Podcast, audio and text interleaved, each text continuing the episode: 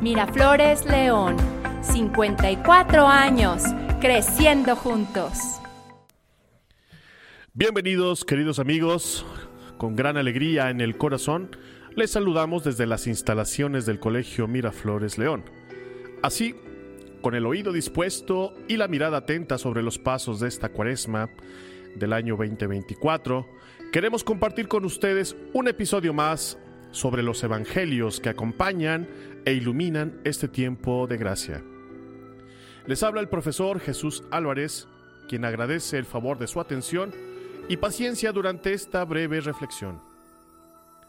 Es mi deseo que el camino cuaresmal que hemos iniciado ya nos fortalezca y anime a vivir en el gozo de la unidad de la fe, y que la práctica de las buenas obras que hemos realizado en estos días, sumado a esos espacios y tiempos de calidad en la oración, junto con las orientaciones que el Papa Francisco nos sugiere para vivir una experiencia de ayuno pleno, despierten en, nuestro interior la capacidad de asombro y de paz que Dios nos regala por la fe en Jesucristo.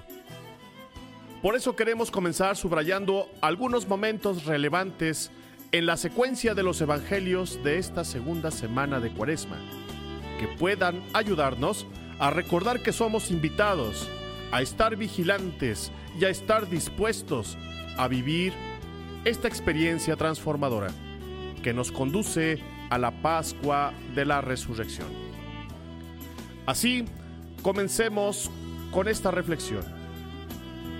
Por un lado, el evangelista San Mateo en el capítulo 25 subraya la importancia de la práctica de las obras de misericordia hacia aquellos más necesitados en donde el Señor Jesús nos invita a reconocerlo en el hambriento, en el sediento, en el enfermo, en el forastero, en el huérfano y en la viuda, en el encarcelado, y podríamos decir hoy, en ese hermano a quien no le hablo desde hace tiempo, en el familiar ausente de casa por motivos de trabajo, en el compañero de clase que es rechazado, discriminado, ofendido, apartado, en el migrante que pide alimento y apoyo en su trayecto hacia tierras de oportunidad.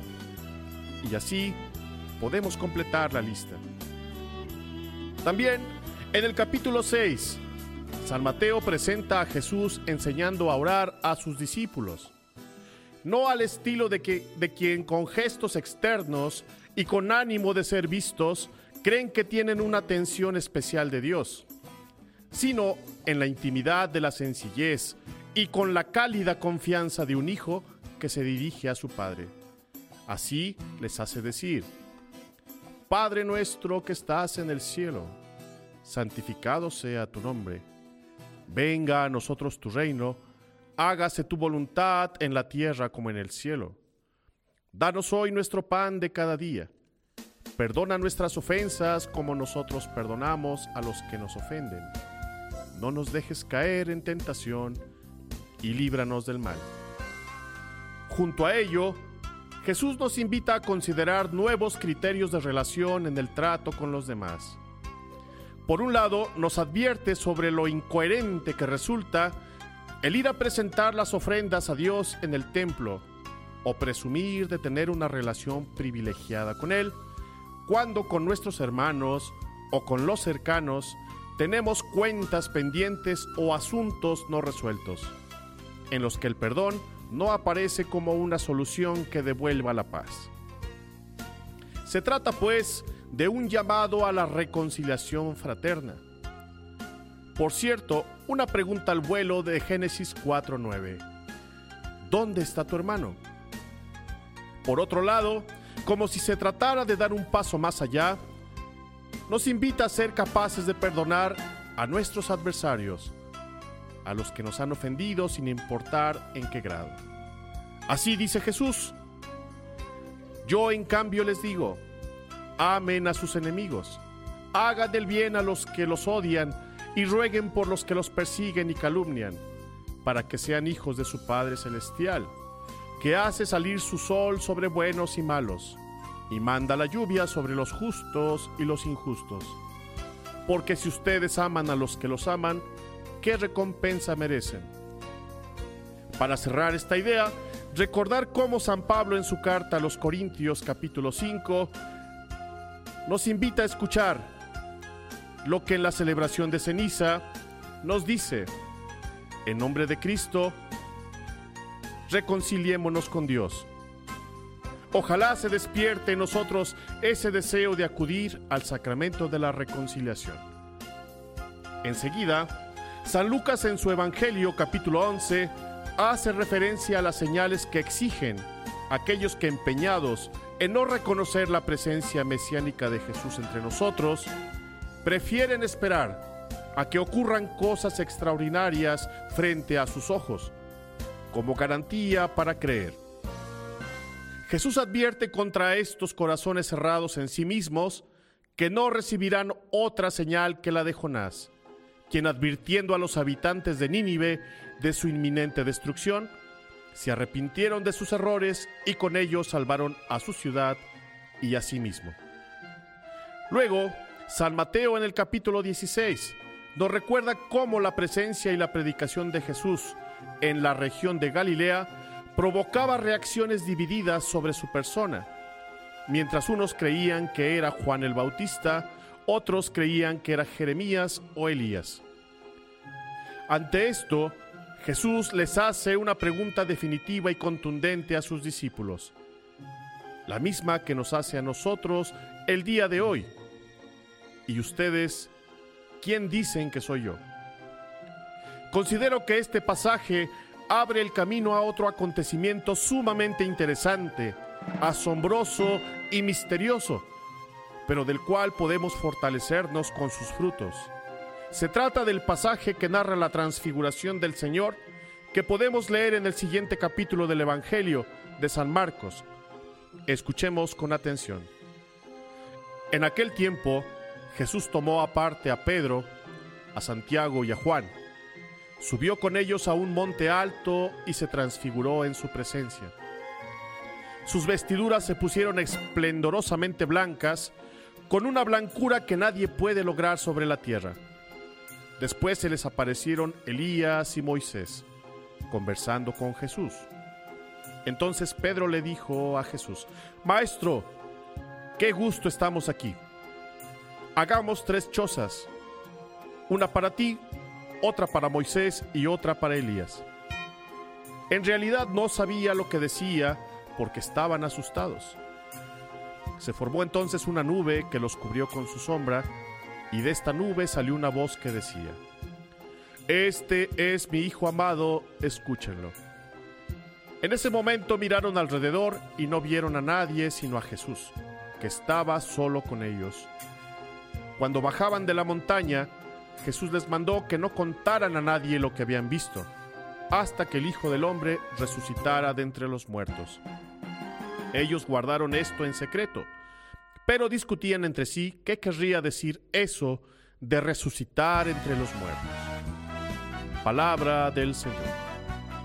Como un atrevimiento personal, diré que llama la atención el simbolismo que representa el número 3 en este pasaje.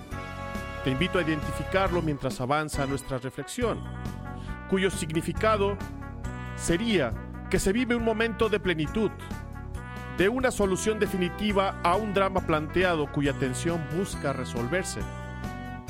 Por otro lado, seis días después de la institución de Pedro como cabeza de la iglesia, Jesús toma a tres de sus discípulos, Pedro, Santiago y Juan, quizás los discípulos a quien más estimaba, para llevarlos a lo alto del monte Tabor, que se encuentra cerca de Nazaret y que hoy en día es un templo franciscano que recuerda este hecho. Habían subido para orar cuando de súbito Jesús se transfigura. Entiendo esto como un cambio de apariencia frente a ellos. Me imagino a Pedro y a los otros dos asustados ante tal misterio, tanto que con el rostro en tierra apenas daban crédito a lo que veían. Fue el mismo Jesús quien los hizo levantarse para darles la oportunidad de asimilar aquello como un adelanto de su gloria, esa que desea compartir con todos. Pedro, asombrado y sin ser demasiado consciente de lo que decía, mostraba una gran paz al estar en ese lugar. Su deseo era construir tres chozas para permanecer ahí. Sin embargo, dicen los comentaristas, el entendimiento completo de este portento se reveló con claridad con la venida del Espíritu Santo sobre ellos en Pentecostés. Por otro lado, tenemos la visión de Moisés y Elías conversando con Jesús. Cuenta la tradición que conversaban sobre lo que ocurriría con él en Jerusalén, su pasión, muerte y resurrección. Los tres personajes protagonizan una historia de reconciliación de lo humano con lo divino, a través de la purificación. Por ejemplo, Moisés conduciendo al pueblo de Israel por el desierto durante 40 años hacia la tierra prometida. El profeta Elías, quien estuvo también 40 días y 40 noches en el desierto, aparece en la vida del pueblo de Israel cuando se encontraba rota la unidad con Dios. Así, la situación crítica en las relaciones sociales y familiares en Israel. El profeta Elías, el profeta viviente, retorna en la figura de Juan el Bautista, el último profeta, para dar paso al Mesías esperado, al Hijo amado en quien Dios pone sus complacencias y a quien pide que lo escuchen. El camino de la reconciliación del hombre con Dios ha de pasar entonces por la experiencia de la pasión de Jesucristo, la muerte, y llegar al culmen de la gloria mesiánica en la resurrección. Por ello, podemos decir que la escena de la transfiguración de Jesús, en la que muestra el poder de su gloria, es a la vez un anuncio y una promesa de la realidad futura de la humanidad, que atraviesa por la experiencia de prueba en esta vida y por lo inevitable de la muerte, cuya culminación en la resurrección anima a no tener miedo ante las dificultades, y que el esfuerzo de aprender y vivir en el amor a Dios resumen la ley y los profetas a quien Jesús da cumplimiento. Por ello, persistir y no cansarse en el camino de la oración de la reconciliación con el prójimo y con Dios. Así como la práctica del ayuno sincero nos coloca en el camino de la transformación de nuestro hombre viejo en el hombre nuevo, cuya resurrección gloriosa en Jesucristo inaugura la nueva humanidad.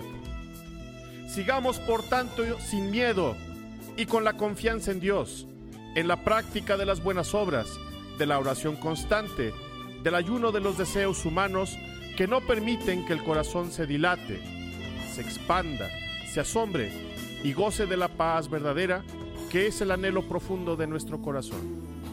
No para construir tres chozas y permanecer quietos o inmóviles, sino para hacer realidad el cielo nuevo y la tierra nueva que Dios nos promete, a través de su Hijo Jesucristo, nuestro Señor.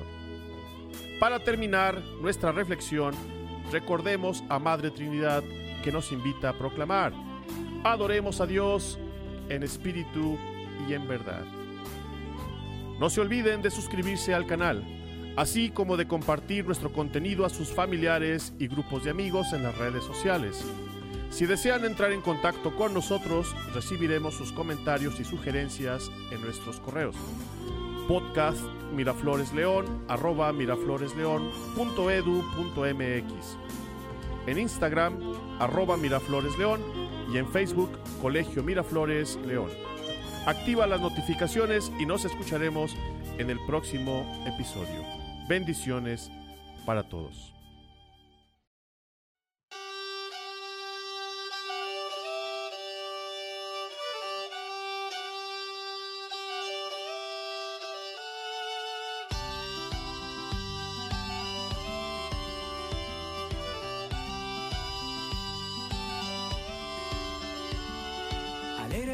Contentos nos quiere nuestro Dios, porque si armaremos lío desde el corazón, sirviendo a los más pobres, San Vicente nos verá como una sola familia y en comunidad.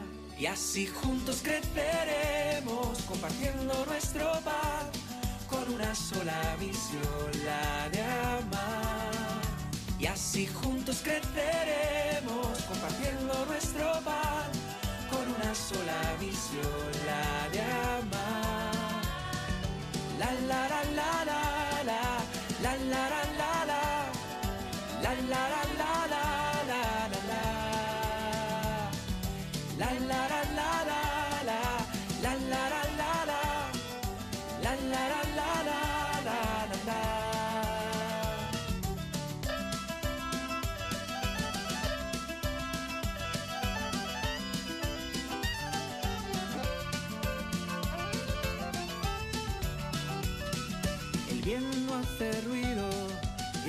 no hace bien, solo miren con amor, haciendo el plan de Dios, buscando su presencia en cada realidad, nuestra vida de servicio, su palabra llenará. Y así juntos creceremos, compartiendo nuestro pan, con una sola visión, la de amar. Juntos creceremos, compartiendo nuestro pan una sola visión, la de amar. La la la la la, la la la la la, la la la la la la